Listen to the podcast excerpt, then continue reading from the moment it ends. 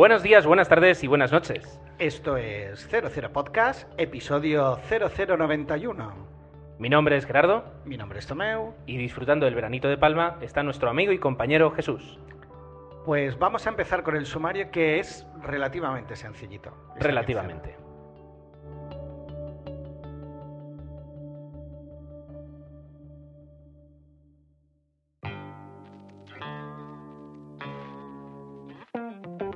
Como bien decías, Tomeu, eh, este episodio va a tener pues un guion sencillo, pero va a ser complicado de grabar porque va a ser un especial oyentes. eh, que yo recuerdo, no hemos hecho nunca un especial oyentes. Es verdad que a veces le hemos dedicado más o menos tiempo, pero parece que le ponemos la palabra especial y queda más especial. Pero especial merecido, pues un poco pues porque en el anterior no nos dio tiempo y ya fueron dos horas de programa y os debíamos los comentarios del 0089 y todo esto pues ha generado esta gran idea que, no es nuestra, sino que la tomamos prestada de nuestro amigo y compañero Ramón Rey esquiva esto, que es conocido por sus especiales de oyentes. Bueno, pues básicamente, eh, aparte de un par de noticias, de una quincena fugaz que vamos a repasar, nos centraremos sobre todo en los 68 o 69 ya comentarios que recibimos, hemos recibido en, el último mes, en lo que fue el episodio 0089 y el episodio 0090.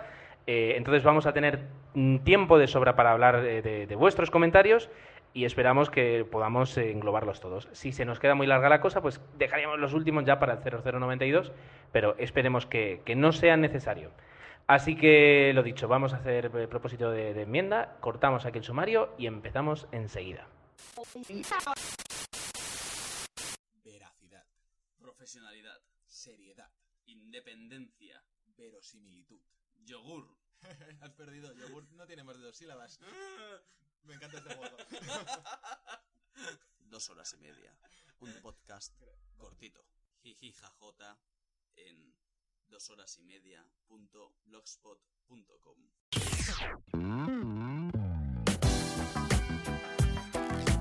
Pues esta última quincena de, de verano, ¿qué, qué has visto, Gerardo?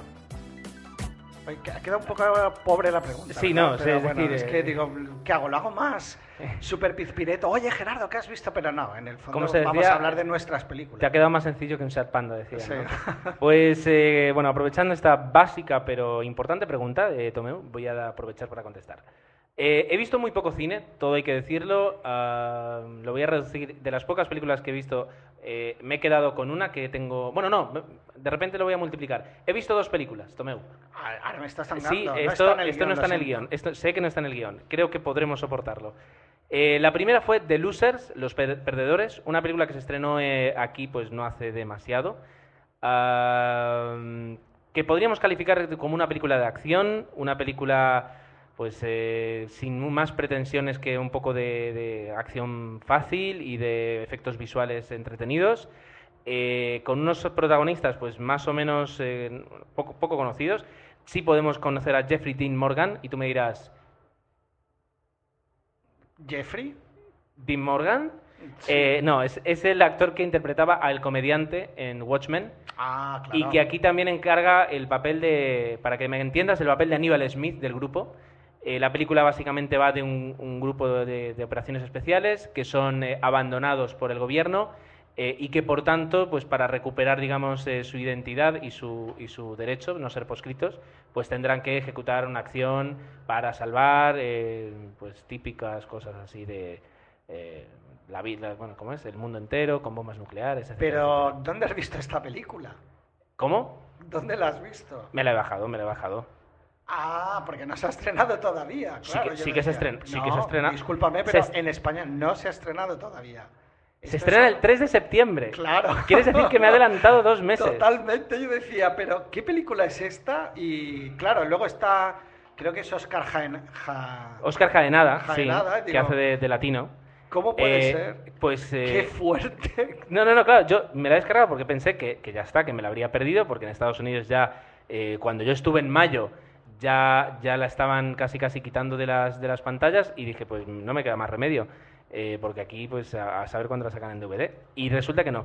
Pues eh, está en inglés, la vi en inglés, la película es entretenida, eh, bastante fresca, con unos efectos visuales... de estos que se llevan ahora, tira- tirando un poco a veces al cómic, a la imagen fija, con el típico personaje graciosete, con Zoe, Zoe Saldaña haciendo, Saldana haciendo de, chica guapa, pero que mm, maneja las armas eh, como la que más, eh, con un grupo tipo equipo A en el que cada uno está especializado en algo. Creo que lo estás describiendo más o menos. Mira, justo antes se va a estrenar el equipo A. No, la, la verdad es que, ya digo, está bien, eh, pero tampoco. Es decir, si, si alguien espera algo más de acción y pura acción, pues que se olvide. O sea, no, no hay más. Pero como acción, pues no, no, no defrauda. Bueno. Aparte de eso, y rápidamente, ¿qué he visto? Pues he visto también. eh, he visto también. Lo diré, New York I Love You. Ah, sí, además me acuerdo, creo que lo estabas tuiteando cuando estabas a punto de verlo. Eh, sí, sí, porque quise ver otra y no pude. Entonces, New York I Love You, que es eh, recoger la idea de Paris Je t'aime, es decir, coger a varios directores y hacer un y hacer un eh, perdón, y hacer un ¿cómo se dice? un episodio, perdón, un- una serie de cortos reunidos. Si veis que dudo mucho es que ahora mismo estoy controlando el streaming, el chat y la grabación a la vez y se me hace a veces un poquito complicado. Eh, para todos, es verdad, no lo hemos dicho, eh, para todos los que nos estéis escuchando ahora mismo y, y estáis diciendo que dicen de streaming, pues a- estamos a la misma vez que grabamos el episodio y que vais a tener de- tenerlo disponible para, como siempre, el lunes que viene, lo estamos grabando hoy un, un miércoles, eh, pues lo estamos emitiendo en streaming, es decir, que si ahora mismo, eh, tanto en Facebook como en Twitter, coges la dirección que hemos publicado, pues podrías escuchar, o mejor dicho, podrías haber escuchado eh, mm, la grabación en directo, ¿de acuerdo? Con, con lo, lo bonito y lo no bonito que eso pueda tener. Eh, todo esto venía a New York I Love You. Cogen la idea de Paris Je t'aime, que es describir París a través de varios cortos que reflejen historias de amor de diferente tipo, Claro. pues la misma idea aplicada en Nueva York. Y fíjate que Nueva York es una ciudad que es mi ciudad, eh, o sea, la, la que más me gusta, la que mm, por la que siento fascinación, y sin embargo voy a decir que no me ha gustado. Por lo general, Oh. las historias son bastante, bastante flojas eh, y no transmite la mitad, al menos evidentemente no me ha transmitido a mí la mitad de lo que me pudo transmitir eh, Paris t'aime. Así que se puede ver, está bien, pero mm, no es lo mismo. Y desde luego, es decir, eh, eh, París salía mu- era protagonista también de alguna forma en, en Paris Je t'aime, mientras que en New York I Love You, Nueva York no es tan, tan protagonista y para mí siempre eso es, es un error. Esta ha sido mi quincena. ¿Qué te parece? Bueno, bueno, igualmente Bueno, no está mal. no está mal. ¿La recomiendas o no, pero? Hombre, mm, si estáis... No, no. Si alguien no ha visto Paris t'aime, que desde luego primero vea Paris t'aime. Si alguien no ha visto Paris ento- eh, si ya la ha visto, pues la puede ver que no le va a hacer daño. Me pero no es, no es la mejor, no es la mejor. Qué pena. Bueno, ¿Y tú, Tomeu, qué has visto? también una pregunta directa. Pues mira, yo para... Voy a reducir un poco porque, vamos, hemos dicho que daríamos el protagonismo a los comentarios. Destacaría dos. Una que se ha estrenado recientemente en DVD y que ya se estrenó, bueno, obviamente acaba de salir, que se llama Daybreakers y es una película cuya premisa principal pues hizo pues que me parecía interesante. Básicamente había dos cosas que me atraían. Una era los dos o dos de los protagonistas, que sería Ethan Hawke y William Dafoe. Y por otro lado el guion... Dafoe. Dafoe. Es que hay, hay un, perdón, hay un episodio de Cómo conocí vuestra madre que hacen una broma con William. Dafoe. Ya está, ya está, continúa. Como os metéis con mi pronunciación, nunca sé si lo digo bien, pero bueno. No, no, no, no era por eso, era por Am, Daybreakers y otra era el- la historia que, que, bueno, la premisa era el mundo está totalmente, ah, bueno, habitado por vampiros y los humanos han quedado como seres residuales y prácticamente ah, en granjas para dar de comer a los vampiros. ¿Qué ocurre? Pues que poco a poco están eh, a punto de extinguirse y de alguna manera tienen que encontrar la forma de seguir sobreviviendo eh, en un mundo en que se vive de noche y se descansa de día. Con lo cual la idea era bastante interesante, entre comillas, ¿no? Pero bueno, este tipo de, de películas a mí me gustan y me dejé llevar. Y lo de siempre, la primera parte está bastante bien, a pesar de que me recordaba en algunos momentos a Matrix o a otras películas que ya se han hecho mil veces, pero bueno, eh, como eran los, la invasión de los ultracuerpos o tal. Y el final ya otra vez fue a la convencional, ¿no? Estamos la lucha entre el bien y el mal, la típica lucha, etcétera, etcétera. Pero bueno, está entretenida. A quien le guste el género y tenía dudas de verla, sí que la recomendaría porque es una película de acción y de, de vampiros y de ciencia ficción que tiene actores que lo hacen más o menos bien, con lo cual cumple, cumple su función. No le vamos a dar un Oscar, por supuesto. La- ¿Y qué más? ¿Y qué más? la que he visto más reciente, estreno de cine, y creo que merecía la pena comentar, es Shrek, eh, ¿cómo era? ¿Capítulo final o Shrek cuarto? R4, para mí. Lo podemos ¿Lo digo en bien? R4. ¿Es Shrek o Rek? Eh, Shrek. Shrek. Perfecto. bien. capítulo final. Y bueno, la película mm, no tiene sorpresas, pero tampoco defrauda. Sabes que vas a ir a pasar un rato. Yo fui con toda la familia. Luego ya abriremos el debate del costo de ir con toda la familia al cine. Pero ah, estuvo bien, ya está. No destacaría. A mí mm, te diría que el principio más tedioso que las otras. Y se salva cuando empieza a salir el gato. Por ejemplo, Antonio Banderas, en, no sé si en persona el pobre hace grandes papeles, pero como gato funciona bastante bien. Lo consigue y es de los mejores momentos, o varios de los mejores momentos de esta cuarta entrega los protagoniza él. Y, y lo típico, un happy end y todo muy bonito, maravilloso. Y bueno, ahí está, una franquicia que desde luego parece ya agotada. Decían que es que siempre pasa lo mismo, siempre te dicen que va a ser el último hasta que se dan cuenta lo que, que, que es rentable y por tanto, eh, pues eh, lo mismo hay una, hay una quinta. O ya directamente decían que la quinta iba a ser un spin-off del gato, del gato con botas. Sí, eso estaba barajándose. Que bueno, podría, Podría ser, ser. podría ser interesante, podría Mm. ser interesante. La verdad es que sí. Ah, dicho esto y acabadas con nuestras, acabadas nuestras eh, quincenas, nos sumergimos ya en lo que son los episodios. Así que pausa y empezamos con los episodios. Bueno, lo que quería decir Gerardo antes de la pausa era eh, más que episodios, comentarios. Empezaremos antes de los comentarios, porque además son cortitos, con los mails, porque recordar que nos podéis enviar vuestros comentarios a través del correo 00podcast.gmail.com o a través de la página www.00podcast.es, a, través de Twitter 00podcast, perdón, twitter.com barra 00podcast o a través de Facebook, ah, que es ah, facebook.com barra Barra 00 00 podcast. Muy Dicho esto, no hemos dicho la noticia del día, es que el mismo día que estamos grabando ha habido una notición en el mundo del cine que era muy importante y que algunos telediarios, aparte de lo de España, que ya lo hemos celebrado y requete celebrado, pues han abierto con la noticia del día, que no es más que la boda Espera, espera.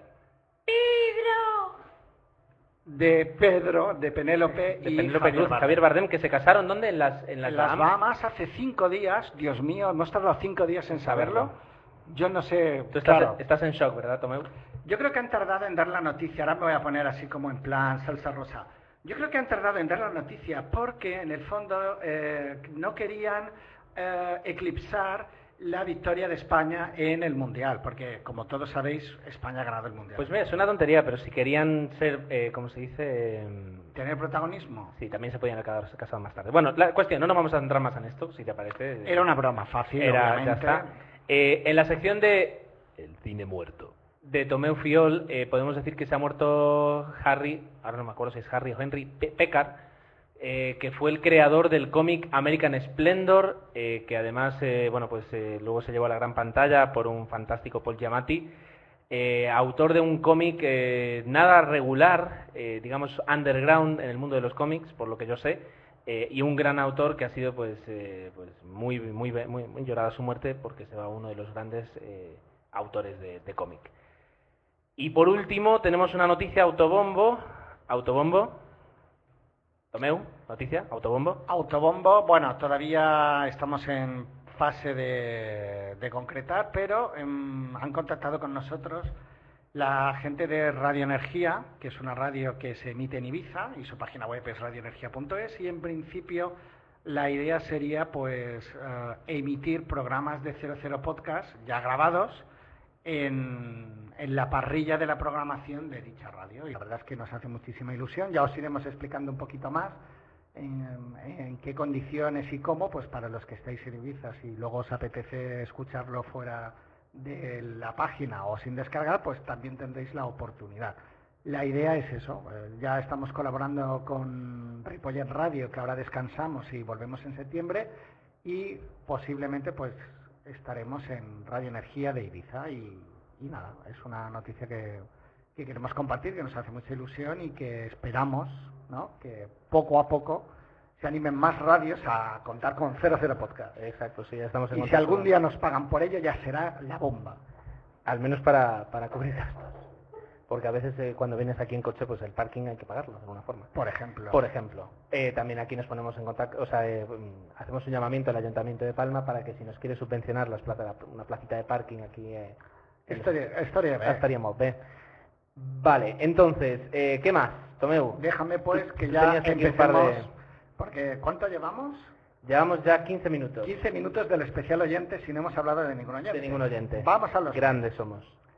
Álvaro nos envía por mail que nos hace ilusión siempre cuando nos envían estos mails porque dice, mira, os acabo de conocer y, ha empezado pues por el episodio en el que hablábamos de Two Lovers, ¿no? Y decía pues que más o menos le había estado gustando y que, que miraría de escucharnos más. Pues encantadísimos de saludar a Álvaro y que haya tenido el detalle pues de, de comentarlo.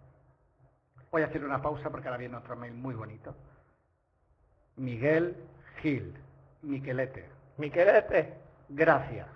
Voy a empezar por esto. Miquelete nos facilitó hace unos días un fabuloso documental que lo repartíamos en dos enlaces de YouTube y que hemos colgado en la página de 00 Podcast de Facebook, que creo que va, a ser la dinámica que vamos a hacer, porque siempre decimos lo publicaremos en el episodio, siempre se nos olvida, pues cuando recibamos un mail que nos parezca interesante, no siempre va a poder ser, publicaremos en el muro de Facebook de 00 Podcast para quienes puedan verlo. Pues en este caso lo hemos publicado y era el nombre del documental Voces en Imágenes. Que esto ha motivado a Gerardo y, y a mí y a Jesús, Sí, no. digo a Gerardo porque es el, como era, el ideólogo inicial de la idea, hacer un especial Tenemos la intención de para el 0092 hacer un especial de doblaje eh, para sacar el, tema del doblaje, para hacer un poquito de debate y para poder hablar un poco de, la, industria de doblaje y lo que suponen las películas dobladas, que es algo que muchas veces hemos hablado, pero como, irse por las ramas de un episodio normal, eh, también se, ha abierto, se han abierto muchos y muy interesantes debates en, en, eh, los comentarios del, del blog. Entonces eh, vamos a intentar pues institucionalizar ese debate en un episodio en el que compartirá pues ese, ese, debate sobre el doblaje pues con protagonismo pues, seguramente con Toy Story 3 que es la película que, mm, tenemos muchas ganas de ver por aquí.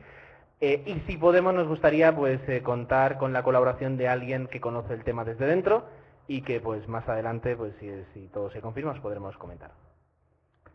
Pues, eh, y sobre todo lo que yo quería destacar es que mm, el documental lo que nos permite o nos ofrece es una visión, ah, una visión creo que muy buena de lo que es el mundo del doblaje, porque aquí siempre hemos hablado defendiendo, yo por ejemplo soy un gran fan del doblaje, pero rompiendo el documental rompe algunos tabús, ¿no? Porque el origen del doblaje muchas veces eh, se- ha llevado pues a que eran cosas del franquismo, etcétera, y aquí pues nos permite, o nos da la oportunidad de conocer mucho mejor este mundillo, lo que supone y que bueno, es una industria en la que hay mucha gente que, que vive y yo creo que, que se hace bien, pero bueno, ah, ya hablaremos de ello.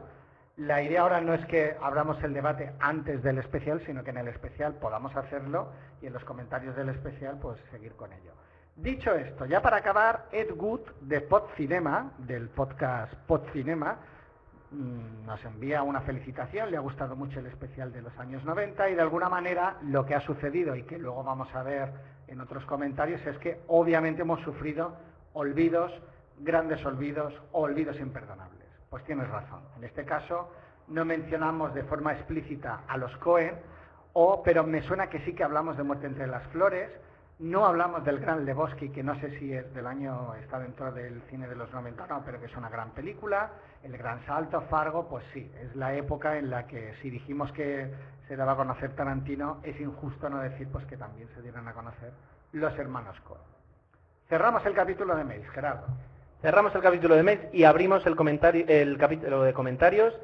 Ah, vamos a decir que han sido 30 comentarios en el episodio 0090 0089. Estamos terriblemente agradecidos. Y vamos a empezar, pues si te parece, pues por el principio.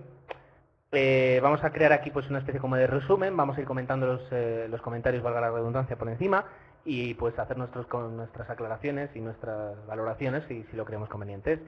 El primer comentario que recibíamos en aquel episodio 0089 precioso, que, que, que ya está en el recuerdo de todos nosotros y en la memoria colectiva de este país como la... mm, Copa Mun- no, da igual. Es eh, de Aesopus, o de Aesopus, o de Aesopus, eh, en el cual, pues, eh, bueno, primero te felicita por tu pronunciación de REC. Eh, dice que No soy consciente de que lo digo mal. Dice que, claro, no sabía a qué película se refería hasta al cabo de un rato que Es dijo, ah, vale, es Eh, se hablaba de Rec, la de no, Balaguero. No, no, no. Y luego nos anima también a que hagamos un podcast, ese que dijimos, que siempre vamos diciendo que haremos podcast y luego nunca los hacemos, eh, como es el de eh, un especial de cine italiano que podría reunir con estrellas del tipo de cine...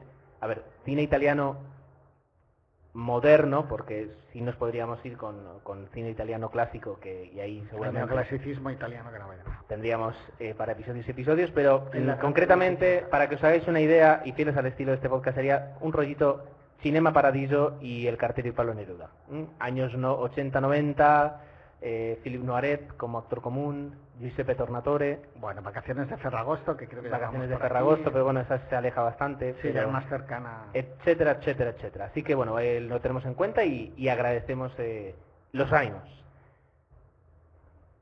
Bueno, Lord Harry nos comentaba un poco que hablaba sobre el cine de terror. Bueno, yo no sé si dije que en Déjame entrar había gore, no me acuerdo muy bien, pero bueno, la idea era que, que es verdad que hay una tendencia en muchas películas de, de gore, pero es verdad que otras pues lo utilizan de forma más sutil. Un gran ejemplo, pese a que es verdad que en algún momento pues hay alguna escena interesante en Déjame entrar, pues Déjame entrar es un muy buen ejemplo de cine de terror.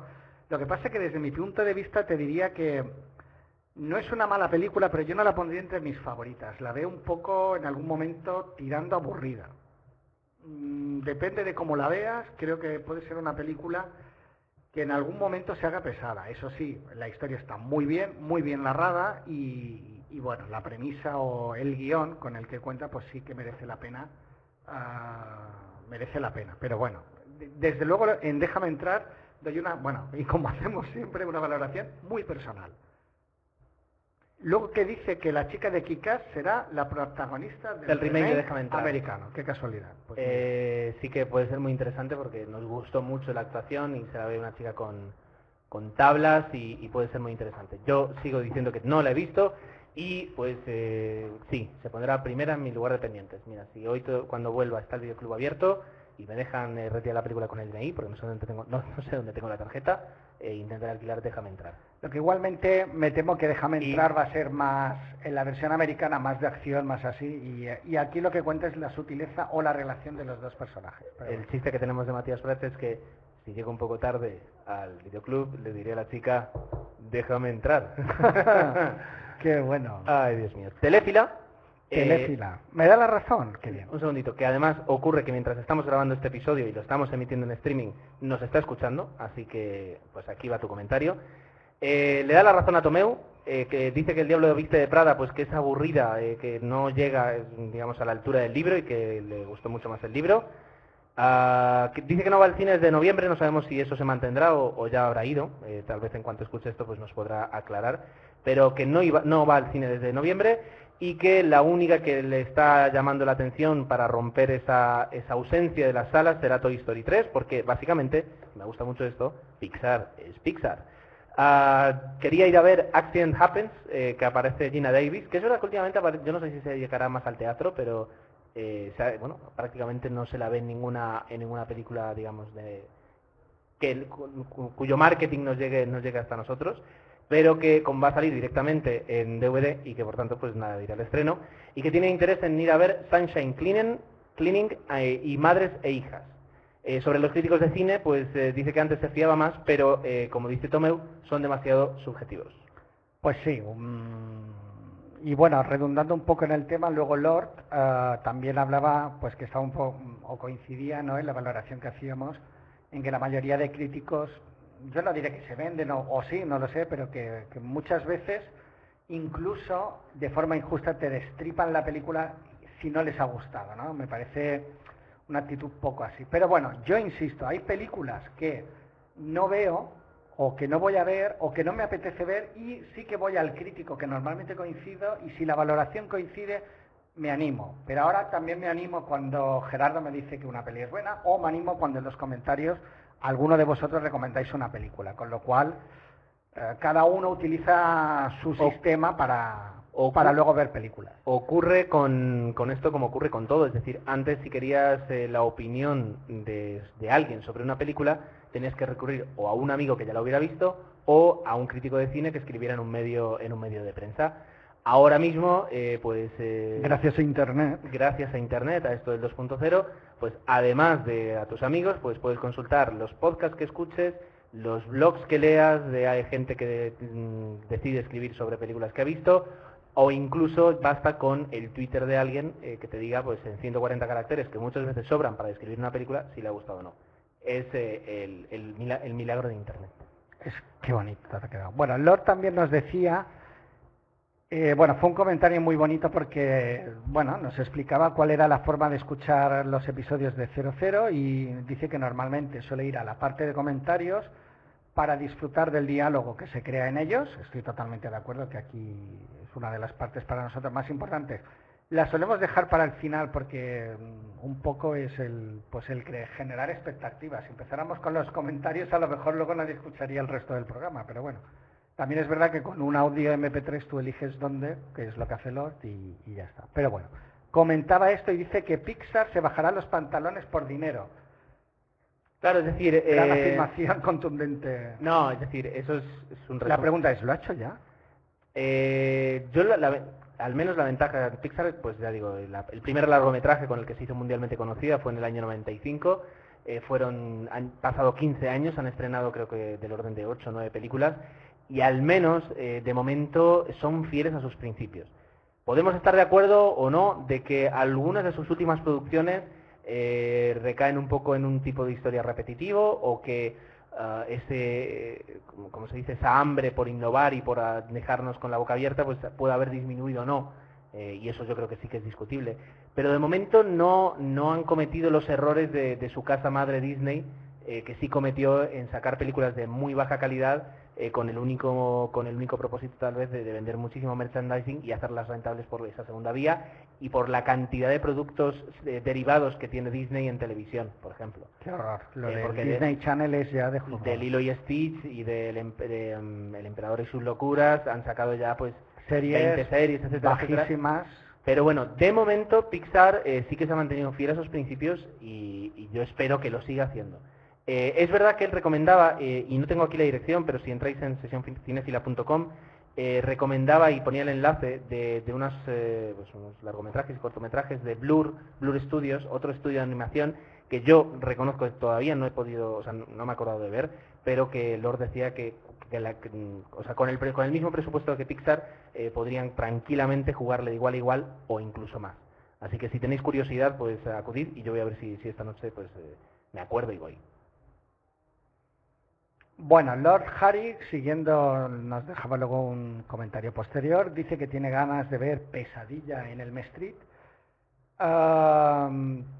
con una franquicia totalmente renovada, ¿no? Y bueno, lo que a mí me parece interesante de esta nueva película era, y lo que él destaca también es Rosa, ¿no? El protagonista o el que hacía de, bueno, de uno de los protagonistas, vuelve otra vez aquí Watchmen, y de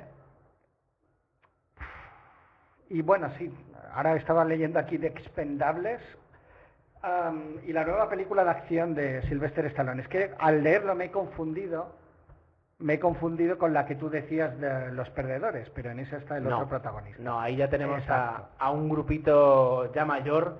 eh, creo que falta Steven Seagal eh, y además fue además por, por un tema de, de ego o algo así, si no voy mal, el, no querer entrar. Pero ahí vamos a tener una película ah, de, de violencia y de acción ochentera, 100%. Me hace muchas ganas. Está a punto, bueno, creo que en dos o tres semanitas. Igualmente, y creo que luego Lord lo comentaba, eh, para mí el volver a... Es necesario un remake. ¿Por qué? Ya existen los originales, Volver a abrir una nueva franquicia, no sé. Bueno, es eh, verdad que el protagonista pues tiene buena pinta, seguro que harán algo interesante, pero yo no lo veo. En parte yo me gustaría, me gustaría de- dar la razón eh, a Loltari porque mm, podríamos haber dicho hace unos años eh, si era necesario renacer, o sea, hacer renacer la franquicia de Batman y, y eso nos ha demostrado que con, con un propósito de hacer algo con calidad Excepción, eh, se puede hacer. Bueno, eh, bien, pero no sé, pero la excepción, o sea, las excepciones existen, entonces tal Porque vez mira Superman, un fracaso, por Bien, ejemplo. no, no, y muchos han sido un fracaso, y lo reconozco, pero al menos de vez en cuando sí que tenemos muestras de que ah, si se quiere, eh, si se quiere hacer algo con la franquicia más allá de simplemente ganar dinero, sino hacer algo interesante. eh, no voy a hablar de, de Batman Begins ni El Caballero Oscuro como cine de autor, o- pero al menos sí como propuestas de buen cine. Yo creo que, el- que ambas películas a mí al menos me gustaron muchísimo. Pues se puede hacer, se puede hacer. Otra cosa Lo que pasa, y el, el- yo creo que hay, el, el problema es cómo lo enfocas. En el caso de Nolan creo que eh, lo que hizo fue coger la franquicia y de alguna manera am, reinventarla. Y en algunos casos lo que se hace es una copia. Por ejemplo, creo que era Gus Van Sant que hizo Psicosis, que era una copia plano a plano. O el caso de Superman, que recordaba mucho a la versión de Donner. Entonces es, es eso, no sé. Es verdad, tienes razón, con los dos Batman sí, pero con las otras te diría yo que no. Pero bueno, es una, una opinión. Machete ah, parece ser que sí, que al final se va a convertir en película y sí, y bueno, esto sí que Lord Harry ah, se mete con mi pronunciación de Predators, pero aquí sí que es una broma cariñosa, porque es verdad que al principio lo pronunciaba mal y ahora pues lo hago de alguna manera ya como guiño, ¿no? Cuando decimos a veces o machacamos con Apolo 13, pues Predators sería otra de estas Predator. bromas recurrentes en 00. Grande Petrator. Predator. Eh, bueno, dice Telefila eh, que no le convence lo que tú decías, el, el hecho de hacer remakes, que es mejor a veces dejarlos ahí en la biblioteca y no, y no ponerse a grabar de nuevo. Ah, y aunque le parece interesante el proyecto de Machete, no se fía de lo que hace Robert Rodríguez y que prefiere esperar y verlo en DVD. Es que es verdad que Robert Rodríguez nos proponía una carrera prometedora desde el mariachi, y, pero no, no, luego ha habido grandes fracasos. Luego se ha tirado a la parte juvenil con las películas que rodó con Antonio Banderas, pero no sé, no sé, no sé. A mí me ha decepcionado, incluso en Deep Proof era la que menos me gustaba de las dos, pero bueno, a ver, yo creo que con Machete recuperará el pulso que tenía en el mariachi y quizás pues podamos ver una gran película de, de acción divertida. Otra vez me toca Lord, parece que solo leo yo los comentarios de Lord, pero bueno, dice que Freddy ha recibido en Estados Unidos malas críticas. Sobre los ya nos ha dado su, su opinión, porque en el caso de los Harry le decía que le había gustado mucho la serie, pero que los últimos minutos o un poco pues le parecieron excesivamente Es demasiado decir, que lo que es el final de la serie pues le había gustado mucho, pero que esa parte eh, pues eh, tan complaciente a lo mejor en, en los últimos últimos minutos, pues eh, puede que entonces, eh, o sea, no le gustó nada, se puede decir. Luego se mete espera, espera, con... Espera, espera, espera, espera, espera, espera, espera, que hemos dejado de grabar. Espera.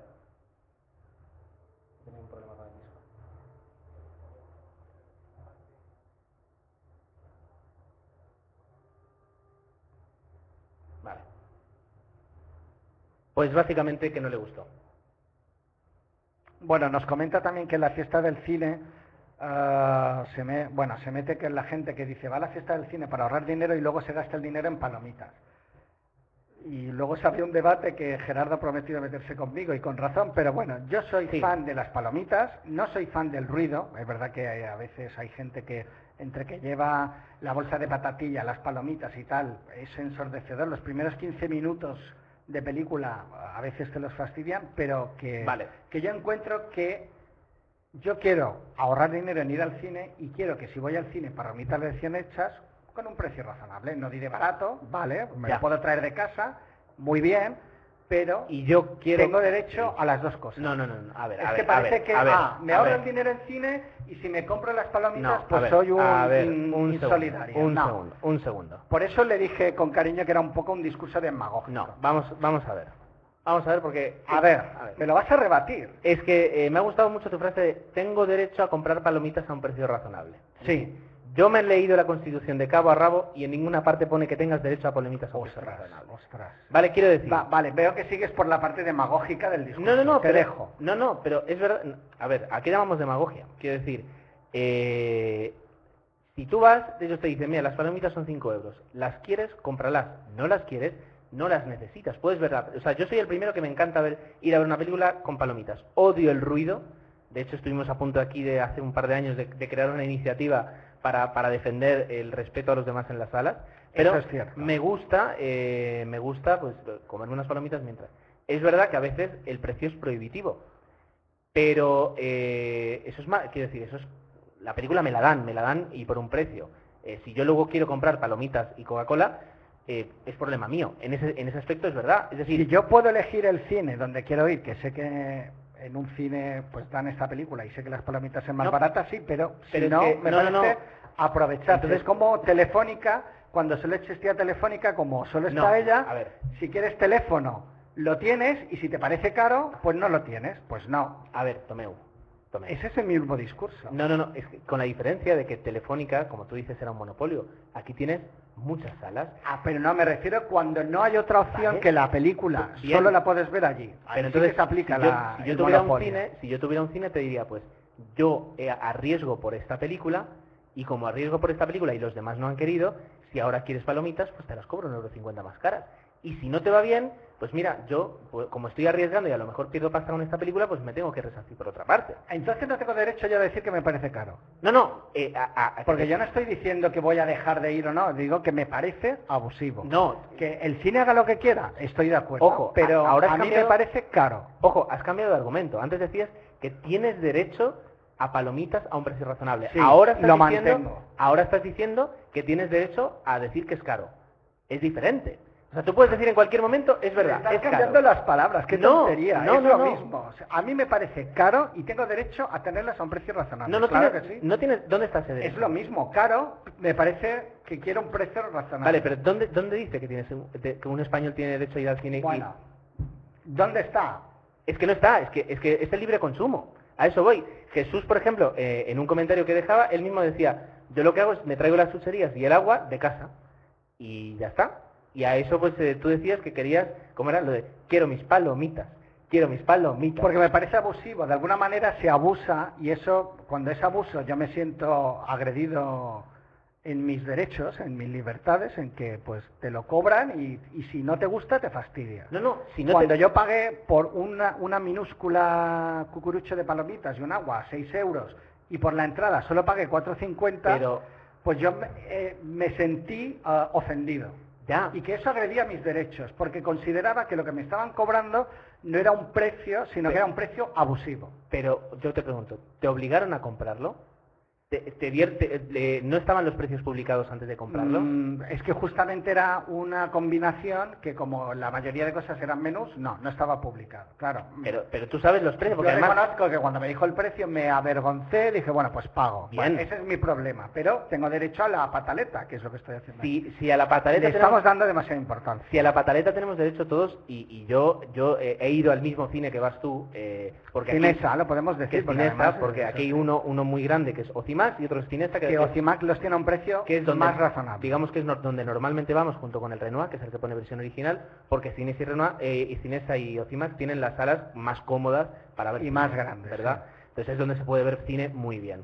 Eh, Ocimax tiene unos precios normales, es decir, un agua, pues a lo mejor te lo cobran un euro cincuenta, Sí. y Cinesa, eh, pues un agua pequeña, si no hay mal, está en 2,80 euros, ya solo el agua, ya no te digo las palomitas. Entonces, Exactamente. eh, yo vuelvo a Cinesa y aunque cada vez me quedo asombrado de cómo se me van los euros, el billete de 20 cuando compro la entrada y cuando compro pues las palomitas y la Coca-Cola. Yo si puedo de evitarlo, repente me quedo, no voy a Cinesa. me quedo con monedas, ya ni siquiera con un billete de 5 euros, pues eh, yo por ejemplo me, me- me asombro, pero más me asombro porque vuelvo a la cola. Entonces lo que decía Lord es, estamos todos aquí escatimando un eurillo para ir al cine, pero luego nos gastamos 6 euros en algo que en realidad, si nos lo trajéramos de casa, nos cuesta pues eh, lo que te cuesta una bolsa de palomitas en, en cualquier supermercado de microondas.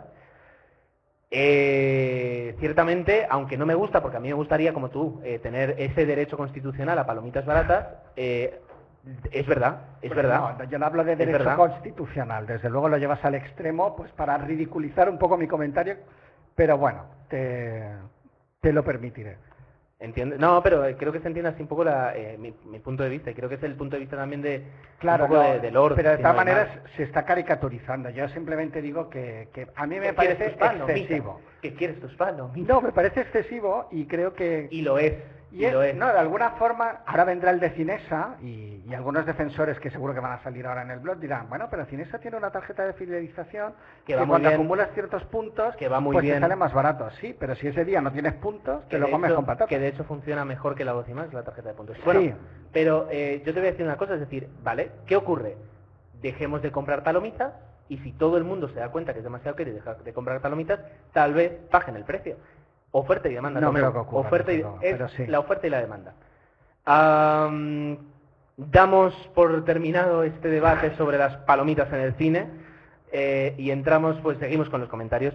Eh, tenemos un comentario de Spider, eh, de Spider Jerusalén, que siempre nos habla desde una montaña, eh, en el cual eh, eso era muy, bueno, muy conveniente porque decía que el, que el cine le parecía un- una forma de entretenimiento muy económica.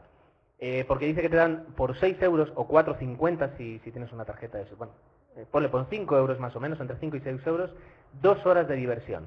Entonces, comparándolo con una cena, con salir de copas, eh, con cualquier espectáculo del tipo concierto eh, o entretenimiento musical, con ir al- a, a cualquier evento deportivo, pues que dos horas por 6 euros no es caro. Y es verdad. Eh, no tengo nada, o sea, no, sí, es que es, la verdad es que visto así, es verdad, no es un tre- en- en- entretenimiento caro. Pensándolo a nivel individual y de, yo me acuerdo cuando vi ah, El Señor de los Anillos 3 o la 2 o cualquiera de estas que a mí me entusiasman y puedo entender que haya gente que no que la aburra, pues sí que dije, jo, si me cobras 20 euros por esto, estoy contento. Lo que pasa que si vas en grupo, o sea, en familia, pues por ejemplo en mi caso sí que se me hace un poco cuesta arriba. Igualmente es un ocio muy, muy agradecido. Sí, puedo entender lo que dice Spider y en parte lo comparto. O sea, si, si por ejemplo tú quisieras llevar a tus niñas y a tu señora a, a ver el fútbol, te saldría mucho más caro. Eh, el circo, mucho más caro. teatro. Mucho más caro. Entonces, eh, visto así, es verdad. Visto Mm, así, Y además, tiene- nos da hasta para grabar un podcast de cine, y eso no lo pagamos en la entrada. Imagínate. O sea, si ya nos conformaríamos con que Cinesa, que le hacemos mucha propaganda, aunque sea hablando mal de ella, nos diera entradas para ir a verlo. Hablando mal del precio de los productos que tienen. No, de las palomitas. Bueno, de, los productos. De, los sí. productos porque el agua también está carísima. Como habla luego Watu de la oferta complementaria. Eh, bueno, dice que sobre Kikas nos aclara un poquito que habíamos hablado de que era, o sea, que vino primero, el huevo o la gallina, el cómico o la película. Eh, es un poco, bueno, dice que se vendieron los derechos de la película antes incluso de que saliera el cómic. Eh, luego, lo que tardó en salir la película, pues ha ido saliendo el cómic y básicamente, pues tanto el cómic como la película se corresponden a la misma idea con todas las diferencias que pueda haber en un producto adaptado a, a un medio y a otro.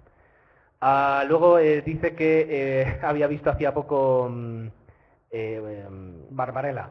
Bueno, nos dejaban una lista enorme que ahí sí que tenéis que entrar en, el episodio 0089 y ver los comentarios del cine que viene y la opinión de cada una de las películas de todo el cine que se va a estrenar en los próximos meses, que es imposible comentarla aquí con, con- para hacerle justicia y entonces os aconsejamos que, que vayáis allí. Dice que vio Barbarella y que eso sí que es una película surrealista y que lo demás se aparte. A lo que responde Barbarella está fantástica. Jane ¿cómo es? Fonda. Jane Fonda. A lo que Es responde- por eso que vale la pena ver Barbarella, no. A no lo, que, a lo que responde Lord que para una película surrealista, Big Man Japan, que no tengo ni idea de qué va, pero ahí queda. A Uatu, volviendo un tema, bueno, volviendo un poquito sobre las palomitas, eh, dice que, que el negocio de los cines está en eso, es decir, que con el margen de beneficio de la exhibición de películas es más bien muy bajo y que lo que ganan es en, en el, en el negocio complementario. Eh, que él no consume. Yo eso lo entiendo, pero aún así me parece caro. Bien, bien. Pero entiendo que, claro que sí, que los Pues cines de alguna manera tienen que, que, que fer caixa. que hacer caja para los no catalano parlantes. bueno, que él no consume, salvo que sea por puntos, eh, lo cual es interesante. Que un amigo suyo lo que hace es comprar fuera y luego lo va entrando. Y eh, nos preguntaba si había visto a alguien eh, fútbol en tres dimensiones y qué tal se veía. Ah, Yo no. interesante. Yo no lo he visto, pero si alguien lo ha visto estaría, sería interesante. Es curioso que un deporte como el fútbol, como el mundial, eh, que a veces pues no sé si en 3D se puede llegar a disfrutar, disfrutar tanto, pues lo hayan grabado ya en alta definición y en 3D y la Fórmula 1 como mínimo hasta el 2012 no va a emitirse en alta definición. Dios mío. Ah, aquí estaba el comentario de Tomeu de quiero mis palomitas, quiero mis palomitas. Bueno, Tarán luego redundaba, bueno, Lord también, pero sobre los críticos. Le gusta leer o escuchar sin más y bueno, si encuentra un crítico con sus gustos, pues le hará más caso. Un poco coincide pues con lo que yo decía. Y según él, y eso sí que me parece lícito, las palomitas las pondría 20 euros porque el ruido le molesta. Sí, es verdad que es molesto. Y, pero no solo las palomitas, sino las bolsas de patatillas y que se den nuggets y pizzas y no, no lo entiendo. Pero bueno. Las palomitas, yo para mí es lo más sagrado, lo demás podía prescindir. Yo, Al cine se va comido, dice. Bueno, pues vale.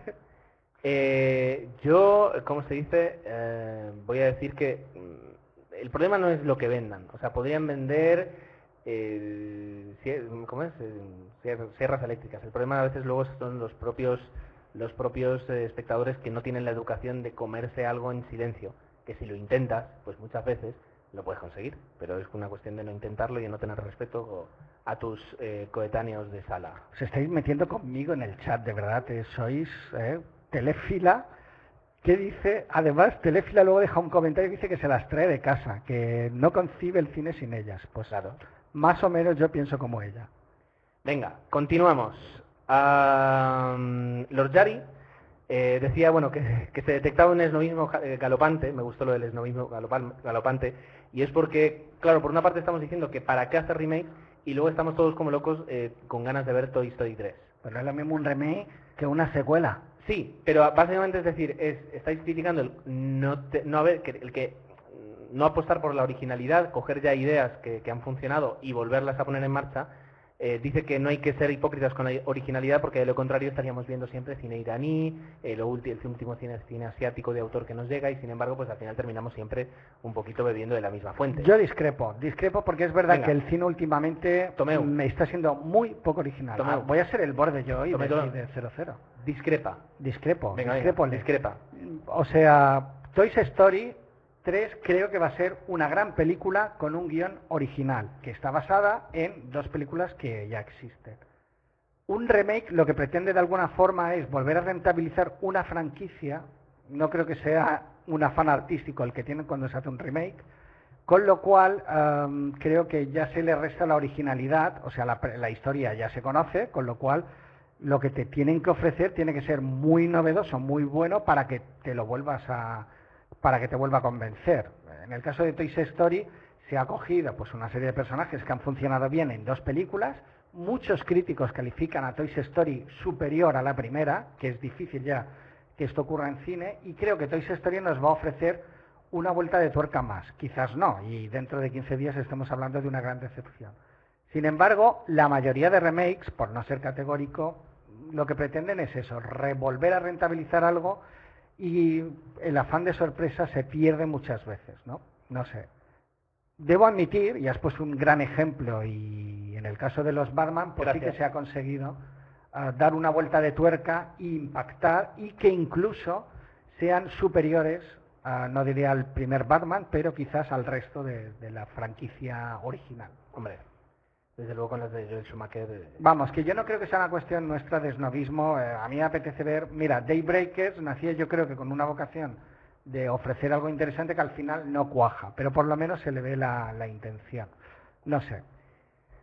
Bueno, luego tenemos a Lord, eh, que tiene una campaña en marcha eh, y la verdad es que está teniendo frutos y se le agradecemos desde aquí. De recom- Yo todavía no la he sí, visto. que tiene muchos adeptos ya. De recomendar Sons of Anarchy, eh, y que se lo agradecemos. Y bueno, y recomendaba Blur Studios, que es lo que he comentado antes. Desde sesioncinefila.com tendréis el enlace para, para verlo. Eh, Telefila, sobre el tema del esnovismo, eh, lo que dice es que lo que se queja es de lo... eh, eso, básicamente lo que acabas de decir, o sea, no voy a entrar otra vez, en que hacer un remake por hacer sacar pasta, pues no. Pero si quieres hacer algo nuevo, puede que sea una buena idea coger una, una historia que ya está contada. A Lord Yari recom- bueno, nos recomienda que si no hemos visto los cronocrímenes que la veamos. Es una película que estuve a punto de ver un par de veces pero no he llegado a verla. Eh, Lord eh, dice que no, que Perdón, no. yo sí la he visto, los Ah, perdón, Jesús también, y no, la verdad es que nos gustó mucho y tiene mucho en común con, bueno, por no desvelar, No pero digas con nada, no digas nada, no digas nada. Lord dice que, que, que no, que no, que ni los cronocrímenes ni la herencia de Valdemar eh, es un peliculón, eh, que se queda con eh, el corto de Nacho Villalongo, que es eh, siete, siete y media de la mañana. Y Lord Yari, pues básicamente decía que no entendía porque no le parece una gran película. Lo de la herencia Valdemar a mí me parece un buen intento y a nivel español creo que son esfuerzos que siempre hay que alabar, luego pueden funcionar mejor o peor. Y vale, no es un película en los cronocrímenes, pero yo creo que personalmente a mí me gustó bastante, me lo pasé bien. Tampoco la pondría entre mis películas favoritas, pero sí que, que bueno, es otro intento de cine español de ser original y yo siempre eso lo valoro mucho. Quizás demasiado, pero considero que las dos películas eh, por lo menos tenían buenas pretensiones. La herencia Valdemar me niego a verla hasta que no se estrene la segunda y luego en DVD verlas las dos del tirón, lo tengo claro. Luego ya opinaré. Con Bueno, esto, Gerardo, Exacto. Esto es lo que dio de sí el episodio 0089, así así que que sí, sí. vamos a vamos a tomar a, bueno, a darnos una pausa para beber un poquito de agua y empezamos con los 38 comentarios del episodio 0090, eh, el que grabamos junto con eh, Roberto Pastor y Ramón Rey, con el que también nos lo pasamos. Agradecimos est- agradecidos estamos de, de que eh, quisieran estar con nosotros, así que bueno, tenemos bastante de qué hablar.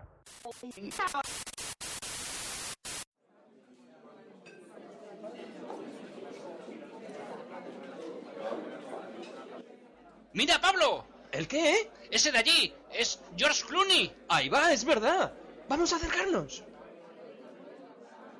¡Ey! Hola, George. ¿Qué tal, Clooney? ¿El qué?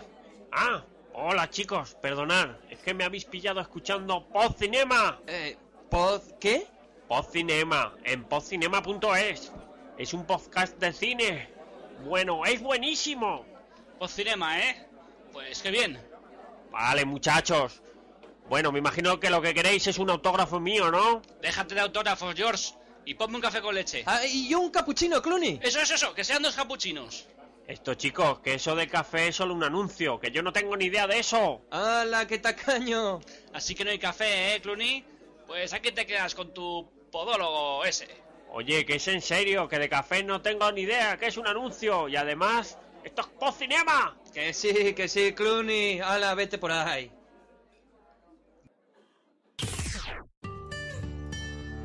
Y esto, queridos amigos, sigue siendo 00 Podcast, eh, especial comentarios. Y vamos a dar comienzo a los comentarios del episodio 0090. Gerardo, empieza si quieres. Efectivamente, Tomeu, y gracias por darme paso. El, el episodio 0090 dio muchísimo de sí eh, y todo empezó... Ha quedado falso, tío. Ha quedado- sí, sí, pero a, a mí me gusta ese, Sí, no, hay de- que darle un poquito así de ritmillo. de, gracias, eh, José María. Mira, aquí estamos. Eh, bueno, no. eh, Miquelete lo primero que dijo fue el primer comentario. eh, se alegra que la velocidad de descarga sea mejor. Sí. Vamos a aprovechar este pequeño momento para explicar eh, que, bueno, hemos cambiado de proveedor de alojamiento. De- Pero si eh, lo- Perdón, proveedor de alojamiento gratuito. gratuito. Pero eh, estaríamos haciendo un flaco favor si solo lo llamamos proveedor de alojamiento gratuito. Eh, de- aunque ya estábamos presentes y a través de esta plataforma se podían escuchar todos nuestros episodios, a partir del 0090 hemos decidido alojar los episodios que antes alojábamos en Blip TV, que es una página donde se pueden conseguir pues miles de audios y vídeos de forma Estamos gratuita. hiper agradecidos a Por supuesto. Por supuesto, pues eh, hay un equivalente a ese Blip TV en, en español. No lo llamaría equivalente porque creo que es incluso mejor la plataforma. Esta plataforma es iVox, I-V-O-O-X, y la forma más rápida de escribirla es un sitio donde puedes encontrar muchos archivos de audio de programas de radio y de podcast. Entonces eh, puedes entrar, buscar lo que te interese, pones cine y te aparecerán pues recortes de audio de tanto de radios eh, profesionales como de podcast sobre cine. Pones deportes, pones lo que quieras eh, y es un, como ellos lo llaman, un audio kiosco. Además funciona muy bien incluso desde plataformas móviles, que yo lo utilizo, por ejemplo, con... Bueno, utilizas la dirección ivox.com y desde ahí buscas y puedes reproducir cualquier programa con bastante facilidad. Cuando Tomeu ha dicho plataformas móviles no se refería a estas de- Terminales móviles. a, a estas de petróleo, sino a teléfonos, Bueno, a sí. teléfonos móviles. Deja que me meta solo un poquito contigo, un poquito. No, es eh, tampoco y más, Ah, duro y pasa. Eh, básicamente estamos hablando pues que ahora estamos en Evox. Eh, ¿Qué significa para vosotros? Pues si nos escuchas a través de iTunes, nada. Si nos escuchas a través de la web, verás simplemente que hemos cambiado de reproductor. Pero eh, para vosotros no significa ningún, ningún cambio, aunque sí os recomendamos que vayáis a iVoox y ahí vais a encontrar no solo a nosotros, sino a centenares de podcasts y de radios y podéis escuchar, pues eso, un audio kiosco. La verdad es que está muy bien y estamos encantados. La ventaja más directa, eh, que a lo mejor podéis notar los que no conocíais iVoox, que ahora los episodios tardan menos en descargar. Eh, pues justamente C nos, eh, nos eh, comenta problemas para bajar el podcast eh, desde Rhythmbox, que está en Ubuntu. Eh, es verdad que cuando lo colgamos, pues, pues, como, siempre estas cosas, al, fin, al principio tuvimos un problema, pero para el lunes por la tarde ya lo teníamos solucionado y desde entonces no hemos tenido ningún, ningún otro, otro problema. Nos dice que nos envía un abrazo, que nos sigue desde hace mucho y que aprende y divierte con nosotros. Pues también, bueno, estamos muy contentos de eso. Que fuerza para el Mundial y que no nos peleemos que conste que apenas hemos apenas apenas hemos hablado del mundial no es nuestra intención de eh, hablar aunque sí es verdad que la historia Porque es como esto es África. Perdón, es que se me ha pegado la aunque sí es verdad que el hecho de que España ha ganado el mundial y el equipo que lo ha hecho pues daría casi casi para una película. Pero bueno eh, pues gracias por esos ánimos para el mundial parece que funcionaron Bueno, si os gustan las películas de superación, pues me viene a la memoria, por ejemplo, Invictus, que tiene mucho que ver pues con África y Nelson Mandela, o The Hoosiers, que protagonizaba y haciendo de entrenador a Jim Hartman. Son películas, a mí las películas así de superación, ¿no? De un equipo que entrenan y tal, me encantan. Y, y el cine, desde luego, eh, diríamos que puede ser un subgénero que nos puede dar muchas alegrías eh, en ese sentido. Otra- Adri. o- Adri sí otra película de superación sería Rudy que también es muy bonita Sí. Eh, Adri dice que por favor que pide un respeto para las comedias románticas. Es verdad que reproducen el esquema una y otra vez, eh, pero de vez en cuando alguna destaca. Sí, Eh, que lo- la década, en ese sentido la década de los 90 pues eh, fue un- fueron grandes años para la comedia romántica y que su película favorita es Mientras dormías. Mira tú que yo la he visto y esta no, no sería de- dentro de mis grandes películas y, y mira, sale otra vez Sandra Bullock por aquí. Pero bueno, sí que es verdad que, que tiene todos los ingredientes. Y Bill Pullman, que aparecía también en Sí. Algo para recordar. Ah, dice que le ha sorprendido que nos, ha- que nos guste eh, Conoces a Joe Black, que además creo que a los cuatro nos gustó, porque Sí. eh, ella eh, se siente un tanto incomprendida cuando va por la calle, diciendo, no sé si va gritando por la calle, entiendo que cuando... No, pero seguro que tiene alguna camiseta con la cara de I love, bueno, pues eh, que... Joe Black. Que cuando dice que le gusta, pues la gente le dice, ¿cómo? ¿En serio? Pues sí, nos gusta. eh, y la banda sonora además es espectacular. Ah, luego habla de La Roca como una película de acción excelente, es que es excelente, y la banda sonora de Hans Zimmer Pero se ella, más ¿eh? excelente. Luego. Ah, sí, venga, Sí. bueno, pues co- continúa tú con el comentario, venga. No, no, luego, luego más abajo, es que ahora no ah, que se- pero no, Adri no se mete con No. Adri no. Vale, vale, vale. Dice que Michael Bay tiene facilidad para las películas de acción. Yo te diría que es sobre todo su única virtud, el, el hacer unas películas de acción. Lo que pasa es que cuando hayas visto cinco películas de él, a la sexta te empiezas a cansar un poquito de los planos que, que siempre hace. Pero por ejemplo tenemos Armageddon, que a mí, yo voy a que no la a- prácticamente no hablamos de ella en el, en el especial, que a mí me gustó mucho. La isla, yo no sé si es eh, Mm. porque me cansó o porque el nivel de volumen en el cine era exageradamente alto, pero no me terminó de convencer la isla. La primera parte, eh, donde digamos plantea pues unas cuestiones filosóficas interesantes, pues eh, sí me gustó, pero luego se pasa de acción. Y Transformers, la primera le gustó. Eh, la verdad es que yo me divertí con Transformers. La segunda ni la he ido a ver, pero A la no me primera gustó. me gustó. Curiosamente que yo diga algo así me, me, me suena raro, pero no, no me gustó. Bueno, ¿qué más? Luego tiene- dice que Robert Zemeckis eh, tiene a Forrest Gump, Regreso al Futuro, Roger Rabbit, eh, digamos que en los 80 y 90 pues acumuló pues muchas buenas, buenas películas, pero que no le está gustando ahora con el rollo de animación, que prácticamente se duerme o tuvo que salir de la sala con Biowulf. Eh, y que Salvar al Soldado Ryan es uh, Salvar al Soldado Ryan es de las mejores películas bélicas que se han hecho. Dice que comentaría mil cosas sobre todo lo que hablamos, los 90 década fantástica, y que se comprometió, bueno, dijo que iba a escuchar el 0080, pues para volver a recordar. Valentina, que nos dejaba aquí el comentario, pues lo que hemos dicho, es verdad que nos hemos dejado películas, pero fijaos que hablamos de dos horas y seguramente algunas imperdonables o que son muy importantes para, para vosotros. La verdad es que, bueno, aquí hablaba de Dark City, que por ejemplo a mí me encantó en su día. Eh, obviamente es la precursora de muchas otras películas que luego triunfaron en, a finales de los 90 y en el 2000. Fargo, Chasing Army, El último moicano, con Daniel Ley Lewis, que a mí no me gustó esa película, me aburrió, fui al cine y no. Contact, que sí que me gustó, a pesar de. Eh, Eduardo Manos Tijeras, que me suena que sí que la mencionamos, Las junglas de cristal 2 y 3, la 2 mm, sigue siendo grande, Marea Roja, etcétera, etcétera. Es que es verdad que la lista puede ser interminable. Lord se metía pues con la delgada línea roja y decía que era una película mal dirigida. Me parece, y luego creo que alguien se lo dice, muy categórico decir algo así. Yo creo que Malik es un director hiper súper perfeccionista, que es verdad que puede llegar a aburrir, pero bueno, no sé, afirmar algo así es muy, muy valiente por tu parte, pero bueno, ya desde luego es una opinión y todos tenemos la, la nuestra. Coincide con Dark City y yo también. Mejor Akira que Ghost in the Shell. No he visto ninguna de las dos, chicos, y creo que, que sí, que ha llegado el momento. Destacaría a Ghost en las románticas. Jo, pues sí, la verdad es que sentido y sensibilidad, que a mí me encantó esta película, me lo pasé en grande. Es preciosa. ¿Sentido y sensibilidad o has dicho sentido insensibilidad? No, sentido y Ah, vale. sensibilidad. Vale. O la edad de la inocencia, pues que aquí esta sí que es más. ¿no? La recuerdo más de principios de, o finales de los 80. pero No, yo te diría que a lo mejor es del 90-92. Y, y sentido y sensibilidad es más tipo 95. Sí, Fue- en el sentido de sensibilidad hay la gran escena de Emma Thompson, que es un momento clave en la película, que bueno, no desvelaré, pero Y que... Simon y Garfunkel. Y Simon y Garfunkel. Y Simon y Garfunkel. Tú hablas del protagonista. No, es, es, un, es, es un sketch de, de Martes y 13, perdón. Es que siempre que alguien dice, y la escena del... Y- de Ma-", no, entonces y también me sale de... Vale. Y Simon y Garfunkel. Decías que por la caracterización del protagonista. No, no, no, no, no. Continúa, perdona, disculpa. Ah, Titanic es más catástrofe que romántica, nos comenta... Es que es verdad que al final Titanic es complicado de... Porque como historia da... Es que a mí me gusta mucho, A ver, pero a ha mí, envejecido mal. a mí, a mí, Yo salí del cine muy a contento. mí, hombre, a ver, yo la fui a ver tres veces al cine, me pillé en plena, Imagínate. con 16 años. Pero es verdad que luego lo piensas A mí, y- como ya dije en el, en el especial, Tomeu, déjame, déjame hablar, estás hablando solo tú hoy. A mí, Es que te metes. a mí, eh, la historia de amor que, que cuentan eh, no me parece una buena historia de amor. ¿Vale? Eh, si ponemos como historias de amor en el cine, en, en arriba del todo, por ejemplo, en Los Puentes de Madison, pues esta está en el entresuelo. Quiero decir, es una historia de amor bastante.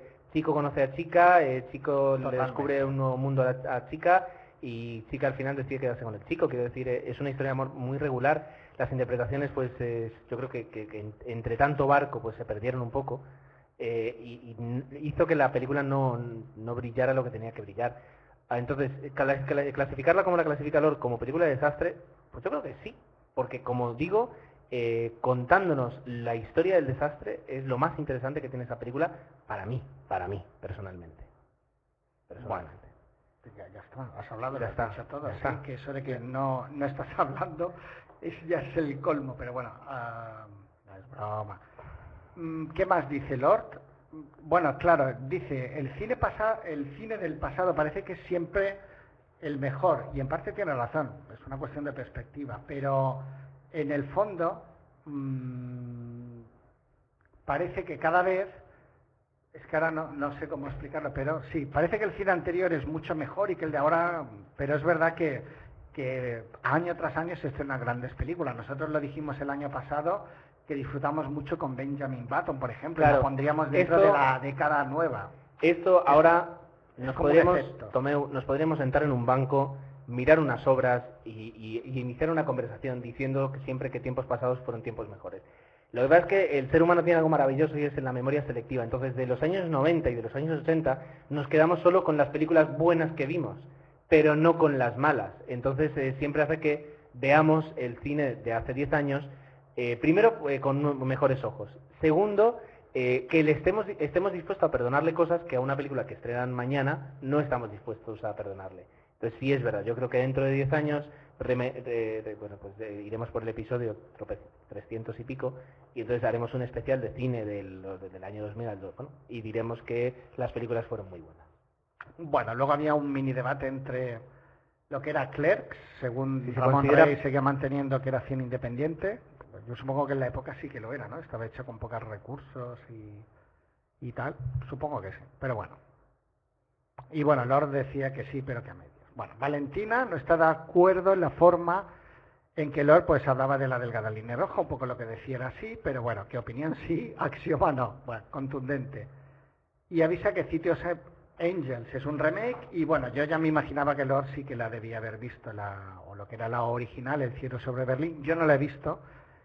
Ah, se ve que para Lord eh, City of Angels es una de sus películas favoritas, como lo es para Gerardo Apolo 13 o para mí Los Inmortales. Yo recuerdo haber visto City of Angels y sí que me gustó la interpretación mucho de, de Nicolas Cage, aunque es verdad que quizás mantiene excesivamente el rictus en pantalla, pero la película me pareció chula en su momento, ¿no? Como y, y Meg Ryan es que a mí siempre me ha gustado, entonces no la calificaría como una de mis mejores películas, pero yo puedo entender obviamente que a Lot le parezca una, una de sus favoritas, ¿no? Porque sí que es verdad pues que tiene Es curioso. momentos muy chulos. A mí, eh, yo creo que me- evidentemente también es una película que yo solo vi en el cine y sin embargo me, me transmite eso, me transmite que tiene algo de especial esa película. Seguramente es la edad en la que la vimos y, y, eh, que tiene unas escenas pues eh, visualmente bastante, las recuerdo bastante atractivas. Mucho. Eh, y, En algunos momentos. y ese ambiente eh, que ahora, digamos, a ver, no, me, no voy a decir que recoge un poquito Crepúsculo, pero sí ese, ese misterio un poco entre dos personajes de, de dos mundos diferentes que no, que no pueden convivir porque no pueden... Es decir, ese, ese amor, querer y no poder, que además cuando normalmente tienes, estás en plena adolescencia, pues eh, enseguida te identificas, pues a lo mejor hace que... Entonces a lo mejor hace que, que la veas un poquito especial. A mí, a mí yo sí le tengo un, un lugar especial para City of Angels, aunque la vi en el cine y nunca más la he vuelto a ver. Pero curiosamente, an- pocos días antes de que Lord dejara este comentario, eh, bu- bu- busqué la banda sonora y estuve escuchando la banda sonora porque también además es preciosa y tiene un par de canciones muy bonitas. Sí que recuerdo yo la the banda sonora como algo bueno, sí. Roberto Pastor, sin embargo, que nos dice pues que a él no le gusta nada City of Angel y le hizo crecer su antipatía con Gates. Por eso yo decía que de alguna manera el personaje que él interpreta le obliga a mantener casi toda la película pues el mismo el mismo rictus. Bueno, sí, pero igualmente a mí sí que me llegó. Bueno, continuamos eh, con eh, el comentario, perdón, es que estoy con todo, no puedo estar. Eh, Delors dice eso, que le tiene cariño, que le va a hacer básicamente, que no la defiende como peliculón, es que no hace falta. Eh, y que lo mismo, por ejemplo, eh, dice que tú consideras que Jurassic Park es muy buena y Lord no puede entender que tú la consideres que es muy buena. ¿Por qué? Porque dije que cuando salí del cine salí enfadado. No, no, no, porque mm, es verdad, es decir, que, que fue una apuesta por, por los eh, gráficos generados por ordenador y que en su momento pues fue un boom, y, eh, pero que como historia y como trama y como película en sí, fuera de, de lo que supuso, pues que no es buena.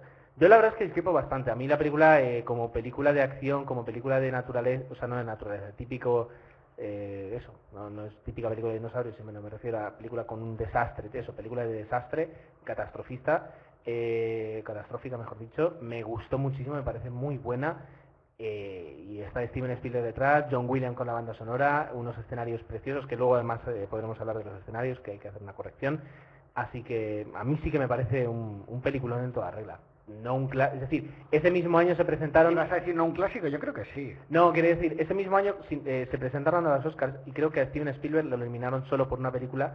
eh, o sea, tenía ocho nominaciones la lista de Schindler, tres nominaciones Jurassic Park. Eh, claro, no es la lista de Schindler, por supuesto, No, pero eh, Jurassic Park eh, a mí la verdad es que me gusta muchísimo. Yo no, bueno, no, no quiero exagerar y calificarla de obra maestra, pero Jurassic Park tiene muchísimos ingredientes de lo que debe ser el cine, el cine comercial y los cumple a rajatabla. Mi decepción vino al salir del cine, más que por la calidad de la película, que yo creo que la tiene, sino porque yo quería ver más dinosaurios y me quedé con las ganas. Pero solo eso. Using Your Brain. Using Your Brain. Recuerda que Ramón Rey en el Arca de la Alianza decía que no hay forma de valorar subjetivamente una película. Y si se hace objetivamente, pero no somos completos. Y si se hace objetivamente, no somos completos. No he entendido nada. Claro. Quiero decir, no la Yo- puedo valorar Perdón, subjetivamente. perdón, yo, yo voy a explicar lo que ha ocurrido. Eh, yo ayer estuve haciendo un resumen de todos los comentarios Sí. Vale, entonces, eh, claro, Tomeo no tenía tiempo hoy de, de revisar este resumen, ni de que yo le explique algunas cosas, porque ayer A terminé, fondo no. terminé a la una de la mañana, entonces hay cosas que... de las 2.33, creo. Entonces, eh, a mí me queda perfectamente claro todo lo que puse, porque lo leí y así lo redacté, pero es normal que a Tomeo no. No, Pues Lo que, lo que yo quería decir es que, eh, según Ramón, o sea, lo que dice Justin Your Brain es que Ramón Rey, en el podcast, en la, entrevista que le hizo Daniel del Arca de la Alianza, eh, indicaba que no había forma, eh, eh, o sea, no se puede valorar subjetivamente una película, porque no puedes valorar lo que a ti te, te transmite. Y si te riges a, a valorarla de una forma objetiva, a lo que sí se puede, a la calidad de la fotografía, a la calidad de la interpretación, pero dejas aparte la parte subjetiva, pues no la, no la estás valorando del todo. Porque al fin y al cabo, y aunque algunas películas con más vocación o otras con menos, el cine no deja de ser arte. Y el arte pues siempre tiene un- una parte intrínseca que es lo que nos transmite a nosotros y que es personal, es que no, no puede ser compartido por otra persona. Eh, alguien verá un cuadro de Picasso y prácticamente se le saltarán las lágrimas y otra persona lo puede ver y decir que eso lo hace su hijo de tres años. Quiero decir, eh, eso es justamente el arte y no hay forma perfecta de valorar algo como puedes valorar, eh, pues medir algo como puedes medir un coche, como puedes medir la, la potencia. Sin embargo, incluso dentro de los coches, y ya no por entrar, eh, no puedes medir el- el- la capacidad de diseño, porque todo lo que es eso eh, forma parte del arte, pues es muy difícil valorarlo de una forma objetiva. Bueno, eso sí. es lo que yo quería comentar. Explicado Mm, explicar. Pero Eh, bueno, sí que se puede eso, dar una opinión general de una película con datos objetivos, pero luego está la parte subjetiva que es insalvable y lo que decíamos. A Lord le encanta Cities Angels, a ti Apolo 13 y hay mucha gente que no. Pues eso. Explicado queda. Telefila mm, dice que le gustó mucho el programón. El programa lo llama de programón, muchas gracias, que le ha traído muchos recuerdos y bueno, deja una entrada donde comenta ah, bastante cada película y obviamente en este caso lo ideal es que entréis y lo leáis, ¿no? Dice que ella también, corrígeme porque esto lo has escrito tú, que Telefila dice que le, en- que le encantó también ah, mientras Perdón. dormías. Eh, ya llegó, un segundito. Eso, eh, sí. Dice que, vale, esto además dije, esto lo tengo, ya lo pensé, lo tengo que decir yo. Tengo que ¿vale? decir yo, ¿no? Así como nos vamos hacia el final, cada vez estaba más cansado. Eh, dice que eh, eh, al comentario que hacía Adri, que le- su, su comedia romántica preferida era Mientras dos mías, dice que ella le- también le encuentra un encanto especial. Eh, a Valentina le responde por la verdad sobre perros y gatos eh, que efectivamente es una comedia especial. Yo también la vi y sí que Mm. fue chula. A Lord eh, le agradece haber, citado sentido y sensibilidad, como hemos dicho antes. Dice, a- le- bueno, respondiendo a Roberto Pastor, le dice que a ella le gustaba Meg Ryan, pero reconoce que se encasilló y el hecho de, de ten- de verla siempre en el mismo rol pues hace que te llegues a cansar, pero que al menos ella cree, eh, y la verdad es que hacía muy buena interpretación, se merecía una nominación a, a un Oscar por Cuando un hombre ama a una mujer. Una película de Andy García y de Meg Ryan eh, sobre, sobre los problemas Uf, de la alcoholemia, sí, que es sí, muy dura sí. y la verdad es que ahí A mí es una peli incómoda. sí es más una película más dura que por ejemplo The Blind Side por el que Sandra Bullock sí ha recibido un Oscar y yo Por creo que en cuanto a, a calidad de, de interpretación estaba era O sea, ella superior. inte- eh, Meg Ryan, por defenderla, ha intentado no encasillarse, pero o normalmente ha fracasado o quizás lo que es la crítica no le ha favorecido. Pero Tuvo- sí que coincide la gente con, con esta que menciona. Hace unos cuantos años tuvo un- una especie de declive, además personal también, parece. Bueno, eh, dice que hay que mencionar a Andy McDowell y que de las películas de. Andy McDowell eh, con las que se queda son Las Flores de Harrison y Tara Road. Tara Rowe, es que la primera sí la he visto, la otra no estoy seguro, pero bueno. Sirio. La trilogía de Kieslowski, imprescindible, aquí todo el mundo siempre la menciona. ¿De verdad que no son películas de estas pedantorras y son buenas? Yo es que, de hecho creo que la daban el otro día, azul la empezaban a dar en, en la tele. Vale, me tomo nota. Yo es verdad que uf, me va a costar verlas, pero... No te va a costar verlas, no me te va recomendáis tantas veces... no te va a costar verlas porque eh, normalmente aunque no sea tu género preferido cuando ves muy buen cine da lo mismo lo que te estén contando lo disfrutas y en este caso es así Vale, vale, vale. No, no, admito. Sobre Brad Pitt, pues obviamente destaca Seven, el Club de la Lucha, que ya nos... ahí nos demostró lo, lo buen actor que era en las, las películas de, de Fincher y que aquí defendimos en el especial de los 90, pues hablamos bastantes de ella. Nos olvidamos, y no sé si la dijimos de pasada, pero tienes razón, a el, el I Confidential, que la verdad es que fue una, un- una vuelta de tuerca de, de un thriller, ¿no? Pues intentar volver a las películas de los años 50 y la verdad es que a mí me gustó bastante y era recuperar a uno de mis mitos de los años 80 que era Kim Basinger, ¿no? Que estaba fantástica. Destaca, ah, por supuesto, la figura, ah, Sirio nos destaca Kevin Spacey, que está que se sale en los 90, y se alegra que mencionemos a Gataka, por supuesto que sí. Por supuesto, porque se lo merece. Bueno, a eso puse hablando, hablando de, de Jurassic Park. eh, claro, yo dije que me equivoqué. ¿Vale? Eh, yo pensaba que Jurassic Park sí la habían eh, grabado en Costa Rica. La segunda puede ser, ¿eh? Mm, creo que la primera, si no voy mal, se grabó en Hawái, aunque decían que era Costa Rica. Y por lo que fue criticada y totalmente, y cuando yo hablaba de que tenía muy buena, pues, o sea, que, que las localizaciones eran, eran muy buenas, hay una escena terrible eh, al principio de la película en la que uno de los personajes se, se ve de Strangis con, con otro y lo hacen en una terraza y, y entonces es un, o sea, lo pintan Costa Rica como pues una terraza de un país bananero con, con música, o sea, quiero decir, no digo que ridiculicen, pero sí es verdad que eh, simplifican muchísimo eh, lo que puede ser la realidad de un país eh, pues eh, culturalmente tan rico como, como Costa Rica. Eh, yo no me refería a eso desde luego y, y sí es verdad que, que se ha criticado mucho esas escenas, eh, sino sobre todo a algunas, eh, ya digo, se grabara en Hawái o en Costa Rica, eh, los paisajes que se pueden ver en Jurassic Park, los planos del helicóptero acercándose son preciosos. A eso me refería. Queda, Bueno. queda hecha la, la La aclaración.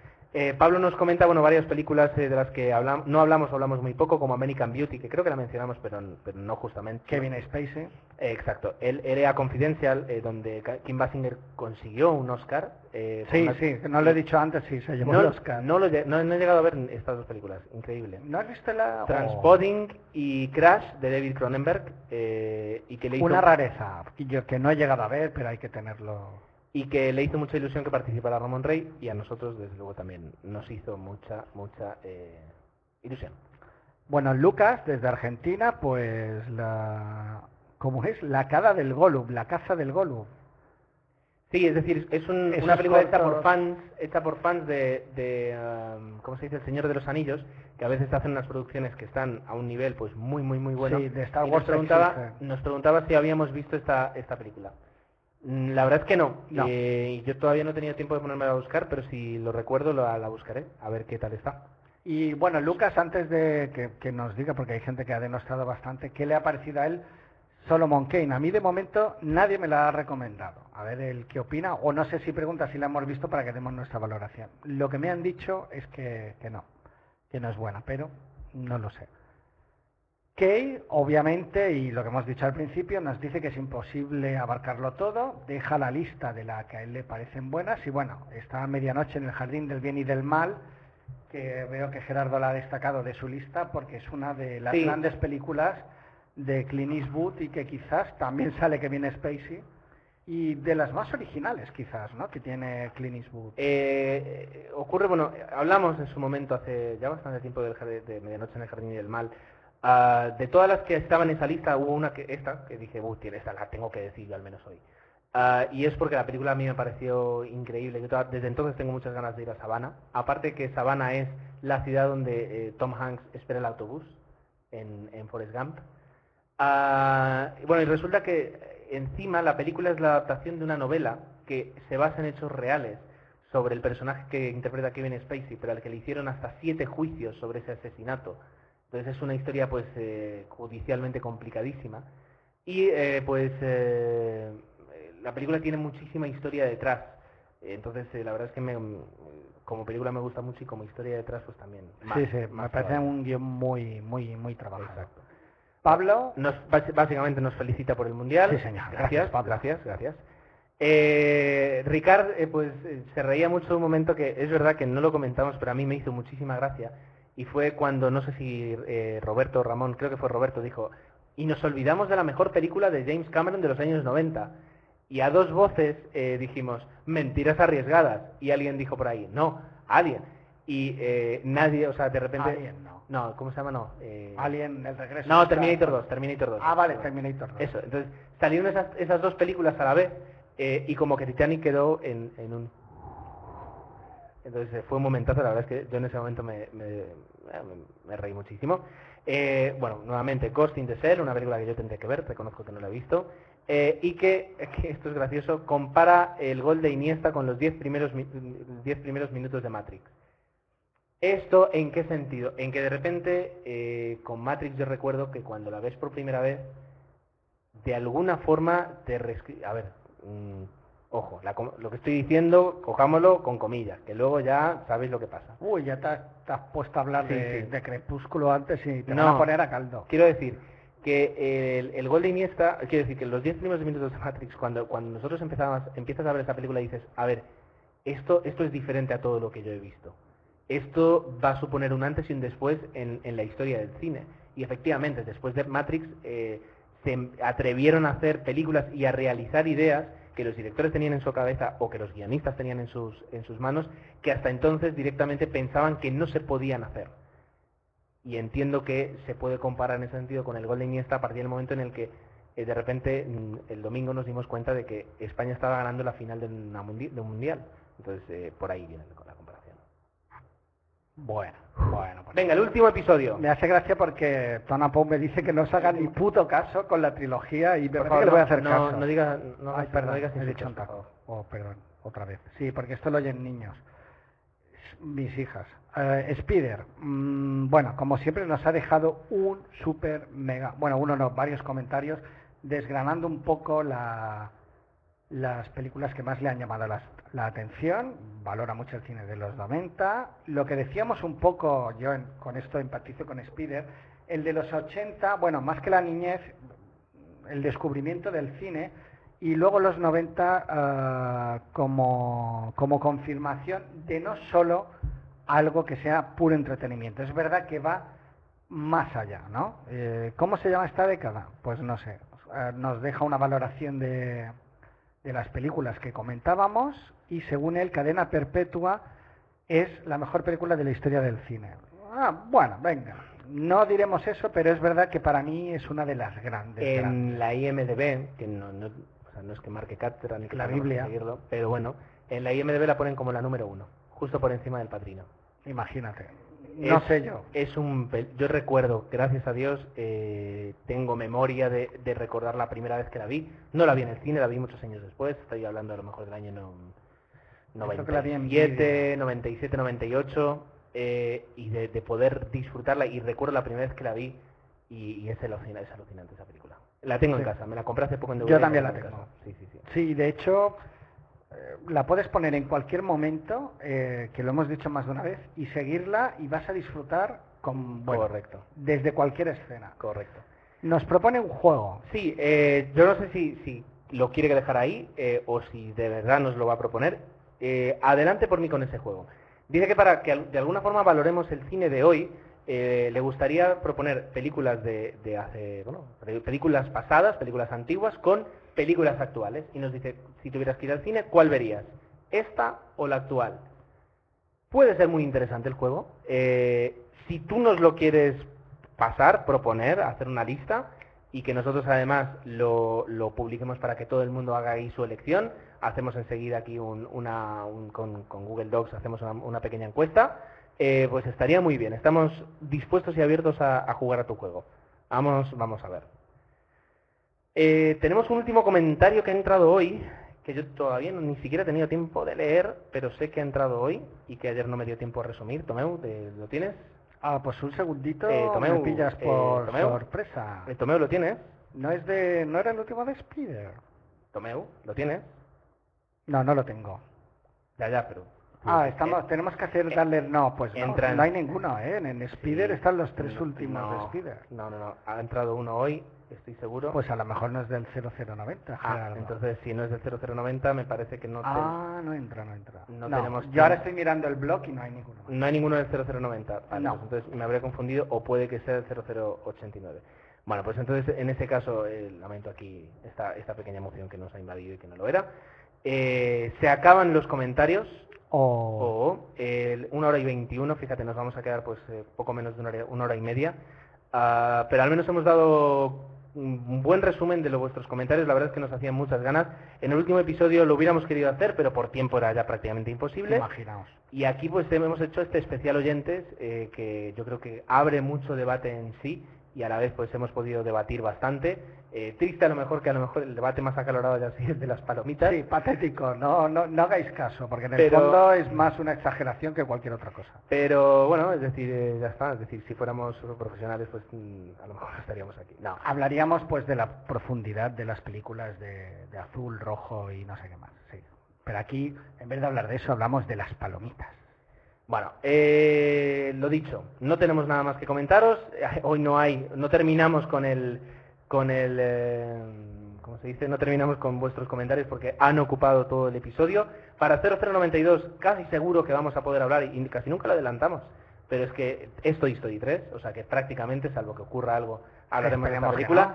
Y nos gustaría abrir un buen debate sobre, sobre el doblaje y tal vez, pues, eh, si, si podemos, lo volveremos a hacer en streaming, os avisaremos con más tiempo, pero como estas cosas siempre dependen del último momento, pues no podemos asegurar algo, tomé No, más que nada que recordar que os hemos puesto los enlaces en, en la página de Facebook de 00 Podcast de lo- el, documental El sobre el doblaje que yo creo que vendrá muy bien para si generamos debate, pues tenerlo en cuenta. Dura poquito además, creo que uno Son dos- son cinco minutos y No, otros siete 15, 18 minutos. más en total, en sí. total. O sea que es muy Merece bueno de ver y muy ameno. Merece la pena. Bueno, pues hasta aquí todo. Esperamos que os haya gustado. Eh, este ha sido, ya digo, un episodio para, por, hecho por y para vosotros. Y nos citamos dentro de dos semanas en lo que será ya el episodio 00 Barcelona 92 de 00 Podcast. Hasta luego. Adiós. Tomeu, los podcasts son como una caja de bombones. Nunca sabes cuándo van a acabar.